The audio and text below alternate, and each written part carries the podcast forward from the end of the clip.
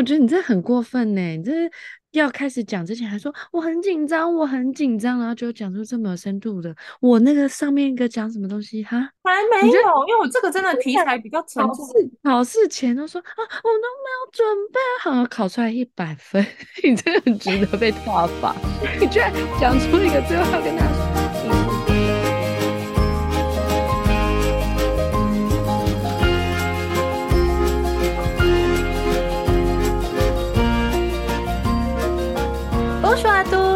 欢迎光临今天的巴黎小橱窗，Petite Vitrine de Paris，我是 Dina，我是米娅。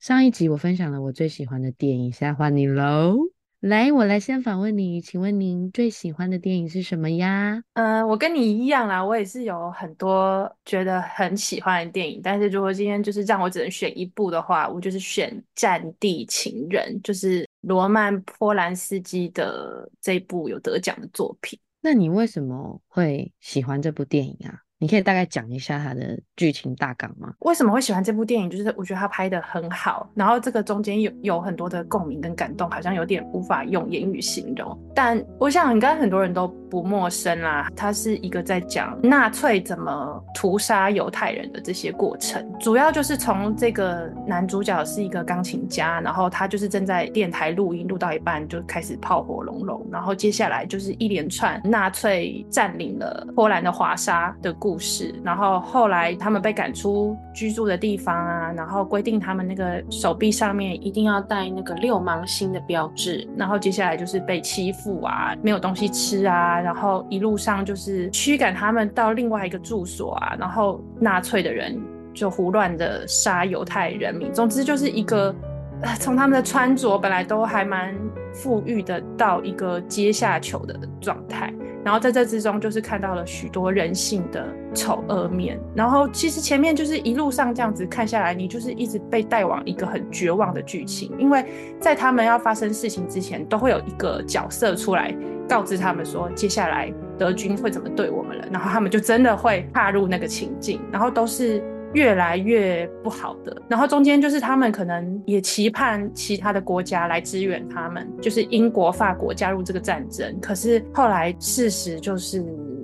事情没有那么快，容易理解。对对对，哎，就觉得说哇，你真的就是跟着他们一起身历其境这个战争的过程。可是因为其实战争片有很多，我本人是没有很喜欢看那种真的看到喷血啊，然后。兵器刺进咒里的这种，但不知道为什么我很容易被这种故事吸引呢？因为我记得小学一年级的时候，我那时候最喜欢的一本彩色漫画是《萤火虫之墓》。Oh my god！哦，《萤火虫之墓》很可怜呢。对，然后可是因为它的它也是在讲战争，可是它是比较是叙事型的。像我觉得那个《Pianist》也是，就是它是叙事型的，告诉你很多小人物在这个状况下会如何窘迫，如何看到人性的丑恶面，然后如何为了生存就是放弃掉很多很多的东西。嗯，然后这种就是会很打到我的 心里，嗯、我就是会为这个真的很难过，然后会哭。可是，一方面我会觉得说这个就很像史诗般的凄美。嗯，那你觉得你里面看到最打动你的那种人性是什么？哎、欸，有一幕我觉得好惨哎，就是那个。大家都没东西吃嘛，然后就走在路上，就有一个妇人，这真的是小人物中的小人物。他就是手上拿着一个便当盒，然后就有另外一个老头，就是冲过来抢他那个便当盒，然后他就一直叫说：“请大家帮我。”然后路边就是没有人过去帮他，因为其实大家都惨兮兮到没有那个力气，没有对，真的。然后。结果那个便当盒在他们的抢夺过程中，那个老头就不小心把它打翻，那食物就是全部落在那个地上。然后大家就想说：天哪，怎么会这样？很凄惨的时候，那个老头居然就是整个趴到地上，把那些食物就是全部往嘴里送。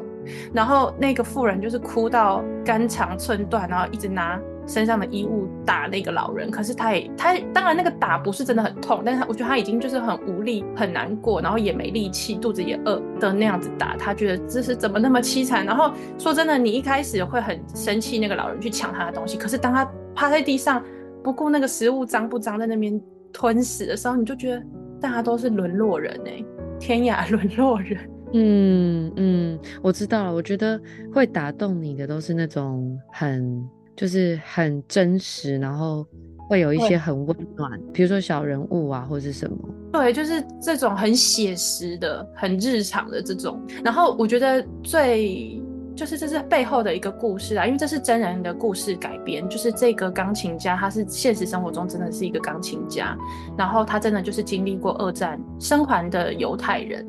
然后他后来就是出了一本书，叫做《华沙之死》。所以这个电影就是根据这个拍的，然后因为那个罗曼斯基他自己本身也是一个犹太裔，最早最早就是在那个辛德勒名单，这也是在讲纳粹跟犹太的故事的时候，就是其实他们本来是有想找他来拍这个电影。但是他就是拒绝了，因为他就觉得说自己身上留着这样的血液，然后有着这样子悲惨的故事，他觉得这个东西很很 personal，就很私人。但是十年后，就是他就拍出了这个 pianist，对，然后我就觉得、嗯、哇，你在拍的当下，你就是要回去挖掘那个。你小时候经历的这些事情哎、欸，再加上中间就是有一幕是那个故事里面是那个男主角被他的一个朋友救啦，就是那个朋友后来跑去当了犹太的警察，然后他们本来他跟他的家人要一起被送往集中营的火车，那个他的朋友是把他拉下车，然后等于说其实他当时就抛弃了家人，其实就是一条生存的路嘛。就他其实心里很踏伐自己，觉得说我怎么可以抛下家人？可是你知道人生存的本能就是，你当然是赶快逃啊，对不对？那他在逃的时候，他那个朋友就跟他说，不要用跑的，用走的，你要看起来很镇定。然后这个是导演的亲身经历的故事，哎，他说因为现实生活中他们那个时候逃出来的人啊，就是当然现实生活中没有一个朋友这样救他们，但是他当时的爸爸就是跟他说，不要用跑的，用走的。然后他就把这个现实生活就是放入了这个里面，让它变得更更有说服力。你要看起来很镇定，对，你要看起来很镇定，不能是仓皇逃跑的模样，不然你就是会被视为眼中钉这样子。然后中间还有一幕是哦，会超震撼，它应该是我这一出里面我觉得最震撼一幕，就是那一群德军到达了犹太人的居住的地方，然后他们就随机上楼。就是他们就是用各式各样的方式侮辱这些人嘛，然后他们就进了一个房间，然后就叫全部的人站起来，然后可是当下就是有一个老人，他是坐在轮椅上，所以他站不起来，然后他们就说叫你站起来啊，他就站不起来，他们就把他从楼上丢下去，因为所有的人其实都关着灯在看这一幕，然后当下这个男主角妈妈就是他惊吓到他不小心叫了一声很大声，这样就是他的女儿就马上捂住他的嘴说，嘘，不要叫，不能叫，我觉得。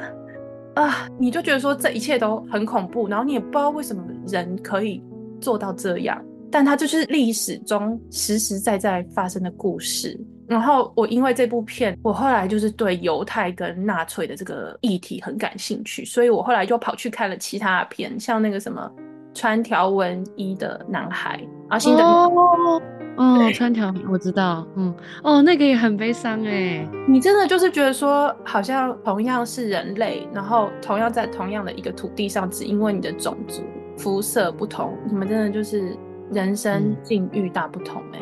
嗯，就是毫无逻辑。然后我就觉得说，人类的文明走到今天，这个居然是可以被发生的事情，就是 c'est incroyable 不可置信哎、然后再加上现在那个俄乌战争嘛，然后因为我去年就是有接到一个演出，是那个乌克兰的舞团，对他们舞团来演出，然后当时他们下面配的是我们法国的乐手，因为也许就是因为这个战争，他们没有办法带他们所有的乐手来这样子，然后最后最后就是他们就是在舞台上面唱国歌，就觉得说哇。至今了，现在已经是二零二三年了。当时是二零二三年，同样的事情还是继续在上演呢。嗯，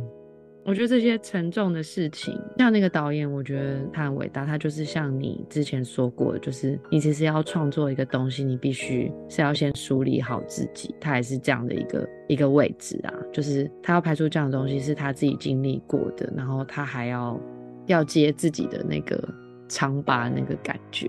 嗯，我觉得看的人就是除了像你这样，你可以这么感同身受之外，我觉得他想讲的应该都在这个电影里面了吧？对，就是他没有选择用自己的故事，他当然有放进一些，比如说像我刚刚讲的那个事件，这样这件事情看起来更写实，嗯，但是他就是使用了这一个也是同样死里逃生的一个音乐家为出发点，用他的故事来改编这个电影。那里面有没有？就是刚刚讲的大概都是人性啊，或者是很触动你觉得怎么会这样？那有没有让你觉得很感动的片段？就是很温暖的那种？有啦，其实如果看过这部电影的人就会知道，最后是有一个德国的军官，他有救济这位男主角嘛。然后在现实生活中，这个人他好像就是有帮助，不是只有帮助一个人，是帮助好多犹太人藏匿，然后活到战争结束啦。对，然后这个就是说，代表他虽然身为一个德国人，但是他也是对于纳粹做这件事情感到不耻嘛。但是他本身又是个军官，所以又跟他的身份很。相左，所以他就是私下还是有救济这些名义上跟他算是敌人的人。对，那这个我觉得还蛮感人的。然后还有另外一个点是，我觉得这个男主角的家庭教育是我自己很喜欢，因为其实人在经历过这些战乱啊，然后你可能就会眼睁睁的看着这个事情不是你原来想要的发生。比方说那个。男主角他中间就是很努力的帮他的家人要了工作证，他想说这样子至少大家哭了点，但是比较不会被刁难。结果没想到，即便是这样，最后这群人还是有人被抓出去枪毙什么。那他就很自责的说：“我本来以为我做的这件事情是在帮大家。”然后他妈妈就跟他说：“你停止。”啊，这样讲是很简单啊，就觉得你当然要停止。但是我觉得，因为很多人就会在那个懊悔中出不来嘛。可是我觉得他们的智慧就是他们都很知道这个真的他已经尽力了，就是不希望他再继续钻牛角尖去承担，就是这个罪恶不是应该是他要来承担。然后中间还有一幕是那个男主角的爸爸，因为那时候大家都很饿，然后全部的犹太人被集中在一个广场上，等着火车要来载他们。然后就有一个小男孩卖了一颗牛奶糖，他卖了一个天价，因为他是讲坡币啊，所以我不知道那个到底是什么价钱。他爸爸就真的是拿出钱来买，然后再拿出一把瑞士刀，把那个牛奶糖就是分分成六块，分给就是所有的家人吃。我就觉得说哇，因为他爸爸也是一个艺术家，我觉得这真的是一个艺术家会 做出来的事，我不知道为什么。嗯，就是他们到最后一刻，我觉得家人之间还是。很团聚啦，很有爱。然后到那个他们全家要坐火车到集中营前，这个男主角就跟他妹妹说：“我真希望我可以多了解你一点。”他妹妹当下就是很感动，就是说：“谢谢你，因为大家都知道，就是你不知道你的明天在哪里，也许下一秒我们就都已经不在这个世界上了。”嗯，这个电影你这样看完，留在你心底，最终最终留下来的是是什么？就反战吧，我觉得这电影就是在告诉我们说，你看战争的这些事情造成了多少的家离子散、家破人亡，然后都已经自古以来一直都在重复这些事情了，然后这些东西也就是一而再、再而三的被拍成电影了。可是我们人类还是继续在做这样的事情呢、欸。嗯，对啊，因为你看至今哎、欸，至今这个战争都还是世界各地都还是有在持续进行的嘛。也就是说，我们的人类常常感觉有在往前走，其实都在倒退路，没有汲取很多事情的教训，然后还是会祸害别人吗？这样讲吗？这样讲的措辞是对的吗？我不知道，嗯、我我就觉得说，有时候那个仇恨你也不知从何而来，然后今天你一旦划分这种仇恨之后，人类就会开始做出一些。难以理解的事情，就你觉得很很残忍啊，或者是很不人道的事情。然后我觉得另外一个就是因为我本身自己是学音乐的啦，所以我觉得这个音乐就是有陪伴这个男主角走到最后这件事，然后反而最后是他身上的这个技能救了他一命。这个有一点我自己私心啦，就如同我之前说的，就是学艺术的人可能都会被这个社会质疑说，你到底这个东西能有什么用？然后最后他就是一个最无用的东西。可是我觉得你看他就是用了这个音乐感动了这个德国的军官，然后这个德国军官就是他们两个交流的那个东西是透过这个音乐，然后他惜才，他听到他音乐中控诉的那些东西，然后他的悲伤，他的一切，然后最后这个东西救了他的命。这个也是这部片很打动我的地方。我觉得你就是讲的很有深度啊 啊！没有，因为我因为我这个故事真的是比较沉重啦，这倒是真的。嗯，你刚刚讲的时候，我有想到几个啦，就是我不知道你有没有看过《窃听风暴》，我觉得你应该也会很喜欢。他也是在讲类似的，就是他需要去窃听，就是当时的那个政治情况。我觉得你应该可以看。然后你刚刚讲到一个人性是，是我有想到一个纪录片，总之有个纪录片就是把这个实验很变态，就是他们把一群人关在一个假的监狱里面，就全部都是大学生哦，很年轻，然后一样的背景，我忘记几个，十个好了，然后五个人当监狱里面的监控者，五个人当囚犯，然后让他们这样子生活，然后你就会在里面看到，你真的不知道，当给你一些权利的时候，你会变成怎么样。然后这个实验最终就是好像几天他们就受不了，因为那个说就是展现你人性，因为你在你是高阶，你可以对囚犯做任何事情嘛，囚犯是没有办法反抗的。是说本来他们这个只是想要演戏，就没想到这些人真的真的假戏真做，是不是？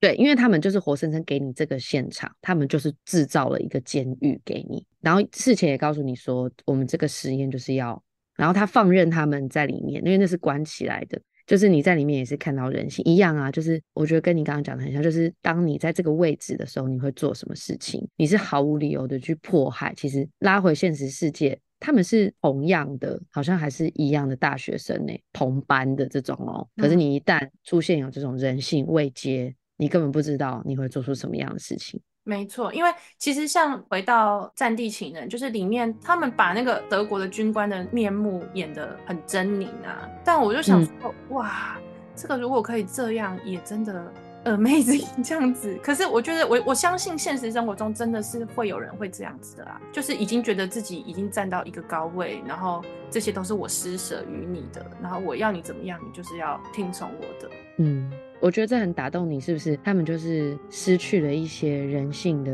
温暖啊，然后居然可以忘掉这些很良善的这些在比较一般人身上看到的东西，这些东西全部忘记了。我觉得是，然后还有就是，我觉得你只是因为一个身份，或者是你的你的肤色、你的你出生的地方不同，你的人生境遇大不同，这个也是让我很感慨啦，应该是感慨。对，嗯，那个男主角在里面本来有喜欢一个波兰的女生，可是因为他的身份也是很讽刺，他一开始这是比较电影前面，就是他们走到哪里都不欢迎犹太的人，所以等于说他们规定什么长椅犹太人也不能坐，然后。餐馆犹太人也不能去，然后最后他就跟那个女生说：“没关系，我们就站在这边讲话就好了。”然后最后，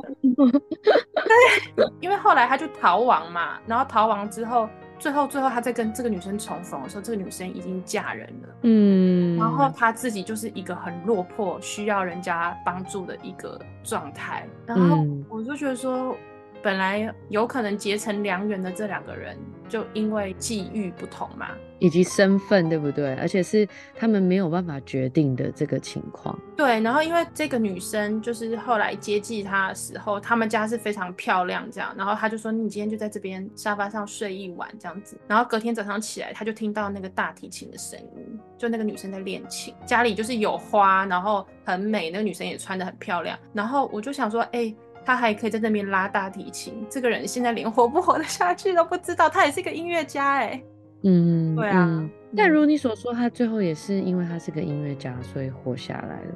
对，但是我觉得这个也是运气啊。对，因为他中间好几次都跟死神擦肩而过，嗯、他运气很好，就是他有躲过那个每一次，但他们就是随机在抽人杀的时候，就是跳过了他，然后好几次很惊险，就是。他都有渡过难关。哎、欸，这一场屠杀，他们杀掉六百万犹太人。哎，你想想看，台湾两千三百万，他们等于杀了四分之一的台湾人口。哎，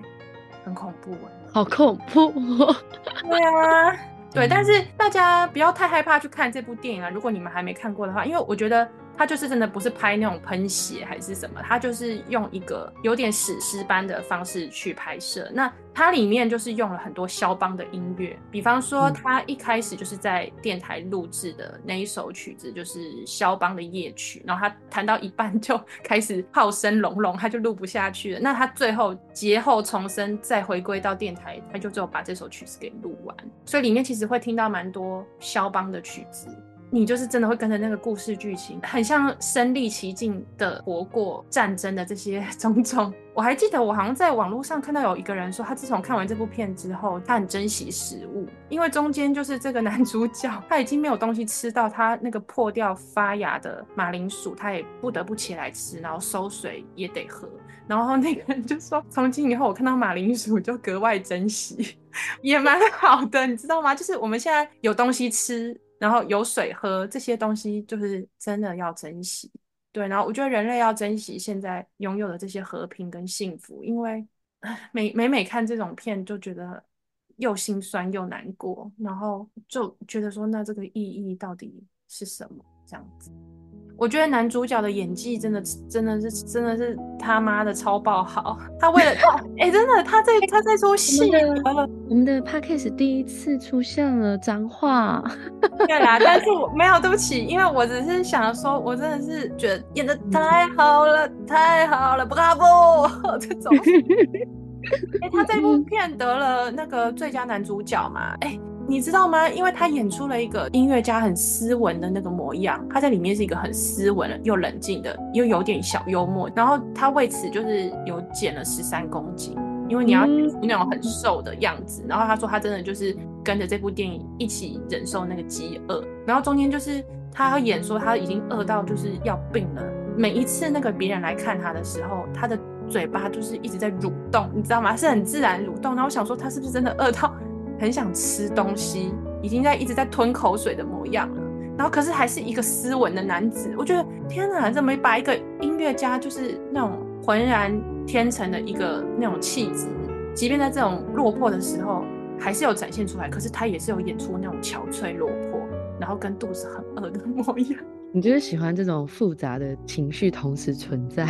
他没有同时，他是有层次。他你就真的是看到他从一个健健康康、有工作、嗯、然后有思想的人，嗯、到最后不敢阐述自己，躲躲藏藏，然后好久没跟人讲话那种有一点失语症的那种样子也有演出来。你就是看到他那个整个落差，你就觉得这这这是他真的就是在经历这一切是有说服力的。我觉得那个层次，我就觉得怪不得他会得到那个最佳男主角。太厉害了，嗯、对，嗯嗯，推荐大家去看啦，因为我相信一定有很多人都看过了，但是真的没看过的人，就是体验一下这个在史诗般沉浸的感觉，然后肖邦会陪着你。对你这样，你这样讲完之后，我想找来看，因为我也有看过，但是我对于你刚刚讲的很多片段都已经没有什么印象了。那你还有没有什么话想要对听众说？我们的反战大使。没有啦，我不是什么反正，但是 没有啦。我知道，我知道你不是啊，我是开玩笑。我是说，我知道你是一个很希望世界就是平平安安，然后大家都各自安好，然后可以自由自在的活成自己想要的样子吧。这是你心底的愿望，所以你看到这些会很有感觉。我想给听众的一句话，感觉有点跳痛啦，但是就是不要觉得学艺术是一个无用的东西。对，虽然 拿这个影片来当做这个的 slogan，好像也是 something wrong，好、嗯、哪里怪怪的。不会啊，你说的这句话其实就是贯穿这整部电影，不是吗？因为一路可能陪着他撑到底的也是这些艺术啊。如果他不是一个这么热爱音乐的人，对，就是他没有中间没办法跟人家讲话的时候救赎他的，其实是他的这个跟艺术有连接的这个灵魂。因为他中间有在一个地方待着，然后就是别人救济他，他是被锁在那个房间里，然后那个房间里就是有一台钢琴，他就坐在钢琴前，他不能弹嘛，因为他不能让旁边的人发现这里有藏一个人，然后他就是在那个琴键上面隔空的弹，然后脑海中就是有那些旋律。对，那因为你想想看，你那么久没有跟别人说话，然后你一直被封闭在一个躲躲藏藏的。这个久了，你就算身体 OK，你心灵上也是不 OK 的。所以最后就是要跟大家说，嗯、艺术不是一个无用的东西。破案结束。哎、欸，我觉得你这很过分呢！你这要开始讲之前还说我很紧张，我很紧张，然后就讲出这么有深度的。我那个上面一个讲什么东西哈？还没有，因为我这个真的题材比较沉重。考试考试前都说啊，我都没有准备好，考出来一百分，你真的很值得被挞伐。你居然讲出一个最后要跟大家说，艺术不是无用的东西。那我在那边说什么？怎么活出？OK，